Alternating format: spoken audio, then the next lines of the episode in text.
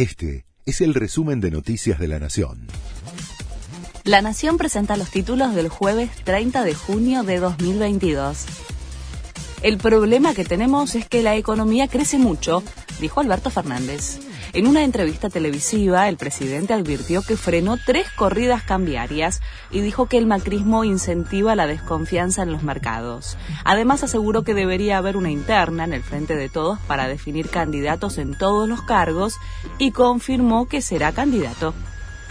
Por la falta de gasoil y la presión impositiva, el campo convocó a un paro.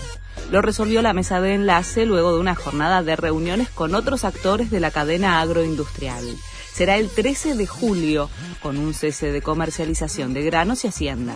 La protesta estará acompañada por movilizaciones en ciudades del interior del país. El proyecto para elevar a 25 los integrantes de la Corte obtuvo dictamen en el Senado. El Frente de Todos intentará votarlo en el recinto en el curso de las próximas dos semanas.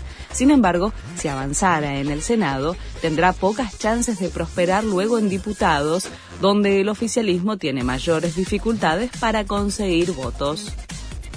Cameron Díaz vuelve a los sets tras ocho años de retiro. Después de haber anunciado que abandonaba la actuación en 2018, la estrella de Hollywood de 49 años vuelve a trabajar en una película y producida por Netflix. Compartirá el protagónico con Jamie Foxx en una comedia que se llamará Otra vez en acción. Vélez le ganó a River en Liniers. Fue 1 a 0 en el partido de ida de los octavos de final de la Copa Libertadores.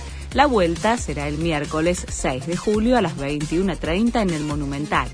El ganador de este cruce se medirá en los cuartos de final con el vencedor de la llave que definen Talleres y Colón. Este fue el resumen de Noticias de la Nación.